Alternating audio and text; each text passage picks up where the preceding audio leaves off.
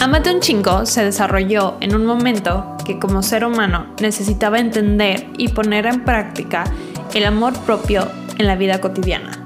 En este espacio hablaremos sobre diversos temas, desde el autoconocimiento, emprendimiento, desarrollo personal y mucho, mucho más. Tendremos invitados que, como nosotros, saben mucho y a veces, pues no tanto.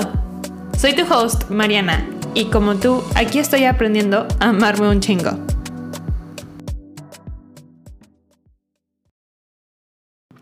Hello, bienvenidos a otro episodio de Amate un chingo.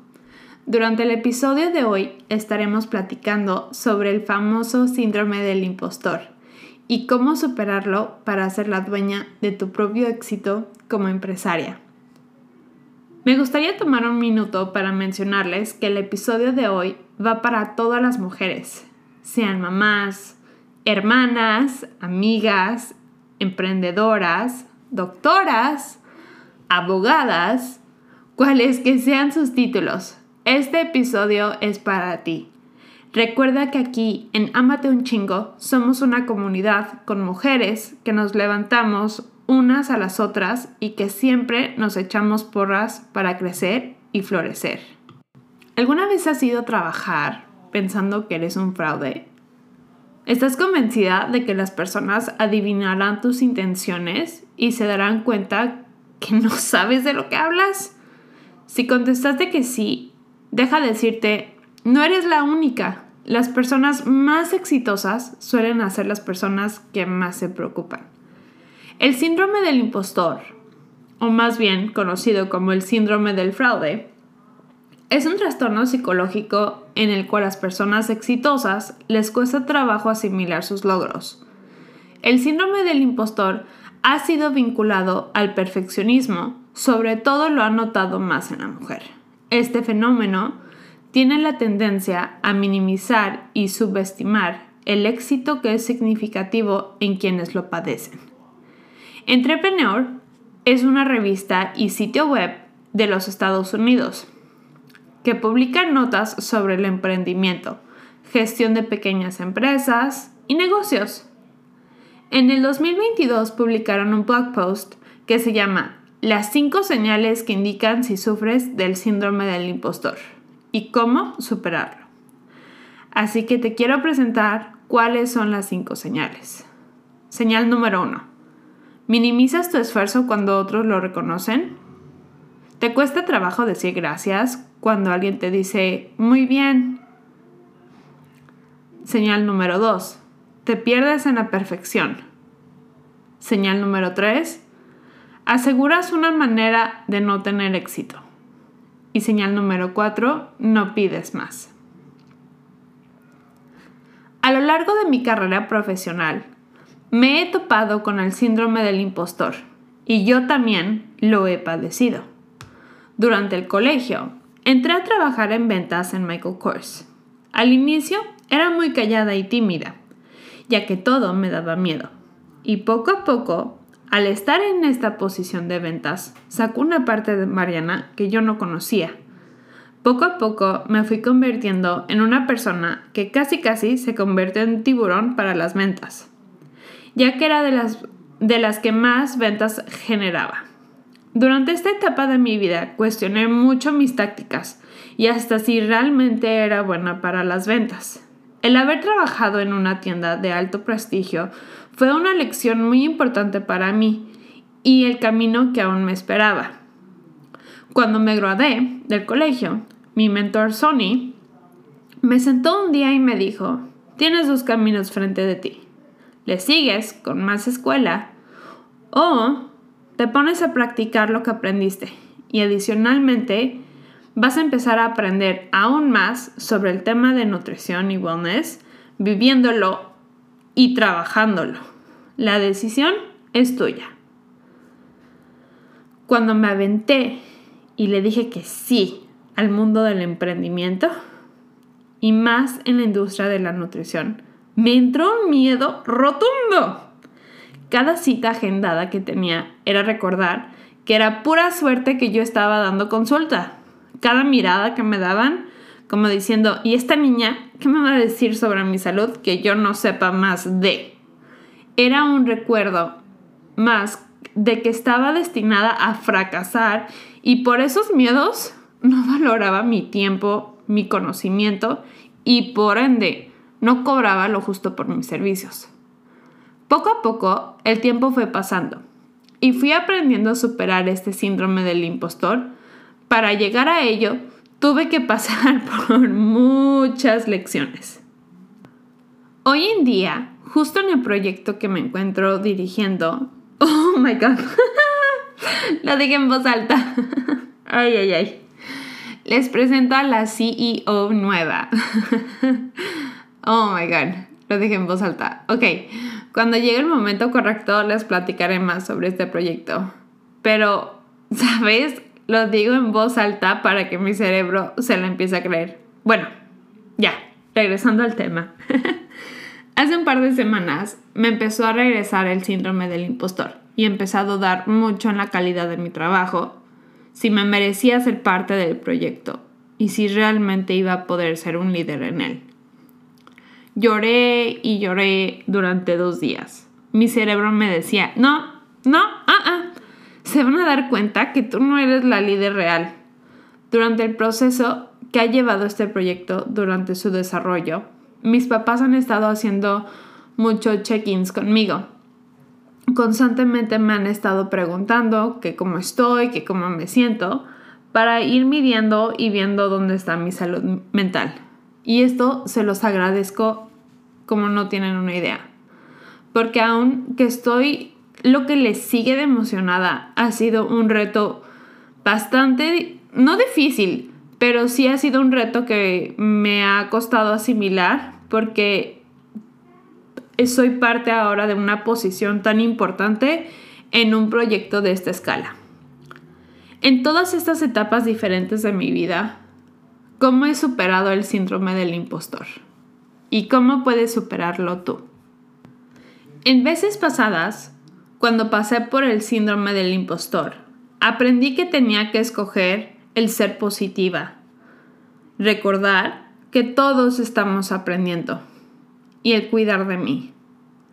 Hoy en día también entiendo que hay que ser vulnerable y expresar cómo me siento y expresarlo en voz alta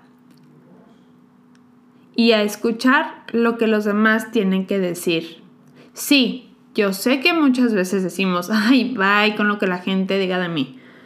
Y normalmente lo decimos cuando queremos expresar que alguien está diciendo algo negativo. Pero también a veces se nos olvida validar las cosas positivas que tienen que decir de nosotros. Así que hay que aprender a aceptar los comentarios positivos que recibimos. En resumen, Tips para sobrepasar el síndrome del impostor. Tip número uno. Ten un diálogo abierto. Expresa cómo te sientes. Está bien decirlo en voz alta. Tip número dos. Sé positiva. Todos los días, por más difícil que sea, escoge ser positiva. No te estoy diciendo, sí, me voy a sentir positiva todos los días. No, pero hay que escoger ser positiva todo el tiempo posible.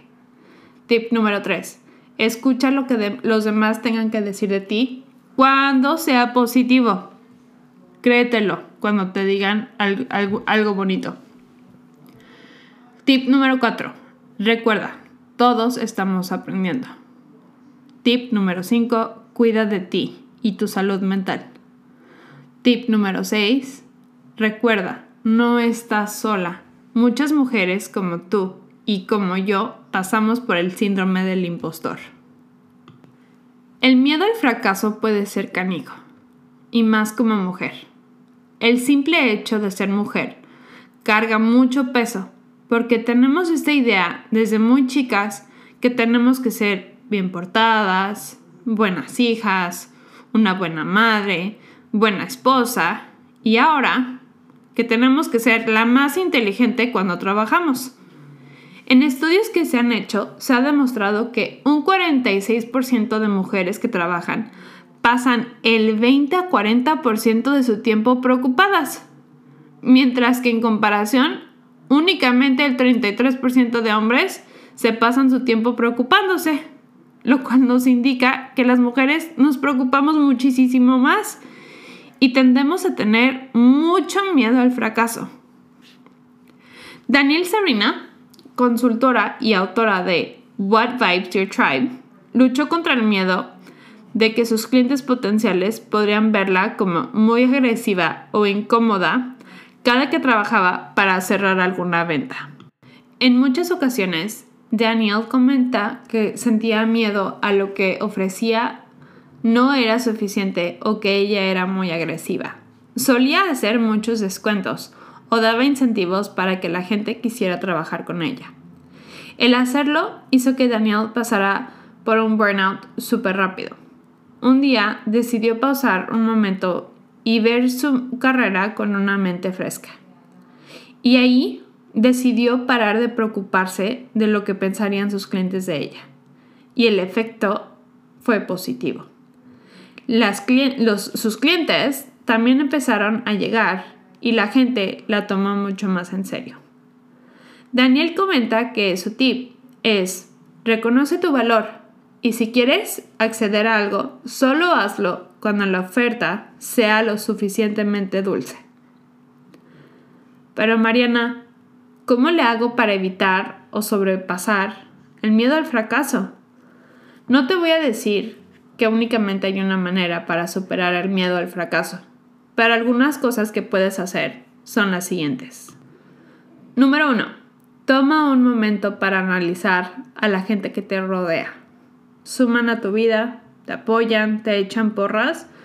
Trata de que todos aquellos que te rodeen siempre agreguen valor a tu vida, agreguen algo positivo. Tip número 2. Saca tu pluma. o bueno, ok, tu app de notas si quieres. Empieza escribiendo tres cosas que te gustan de ti cada día. Y no hagas trampa. Cada día busca algo nuevo que te guste de ti. Eso te ayudará a que te sientes más cómoda y mejor de ti misma. Tip número 3. Busca maneras de cuidar tu salud mental. De la manera que sea. Tal vez te guste cocinar, salir, bailar, reír, jugar o tal vez te gusta hacer un podcast. No sé, hora de experimentar. Es muy importante el cuidar tu salud mental. Tip número 4. Cada que te voltees a ver en el espejo, sonríete y que no se te olvide apapacharte. Tip número 5. Busca maneras de que tu vida profesional sea algo que te apasione y que te motive. Si hoy te encuentras en un lugar que tal vez no estés dando tu 100, Busca maneras de empezar a hacer algo que te llene y que te pueda empezar a generar dinero, aunque no sea mucho al principio. Haz algo pequeño todos los días para crear al final del día que sea un resultado positivo y que te motive a seguir. Tip número 6. Cree en ti. You are worthy of all good things. Que nunca se te olvide eso. Te invito a romper el ciclo y empezar a validarte, porque lo vales. Ser profesional y ser emprendedora no es fácil, pero recuerda que tampoco es imposible. Así que hermosa mujer, eres chingona y por ello con la cara en alto. Y recuerda que poco a poco lo vas a lograr. Tal vez estás en la puerta 9, que se te cierra, pero ¿qué crees? estás por llegar a la puerta que se va a abrir. Y ahí estará tu camino esperándote. Recuerda, la cima de la montaña es tuya. Camina la montaña, disfruta el paisaje y disfruta la tormenta cuando la estés pasando. Porque todo es pasajero y cuando llegues a la cima vas a entender que el proceso es bello y muchas veces es lo que hace nuestra vida más bonita y gratificante. Así que como cada jueves, te mando un abrazo donde quiera que estés. Muchas gracias por caminar esta montaña conmigo. Vamos juntas hacia la cima. Y recuerda de siempre amarte un chingo. Nos vemos muy pronto. Bye bye.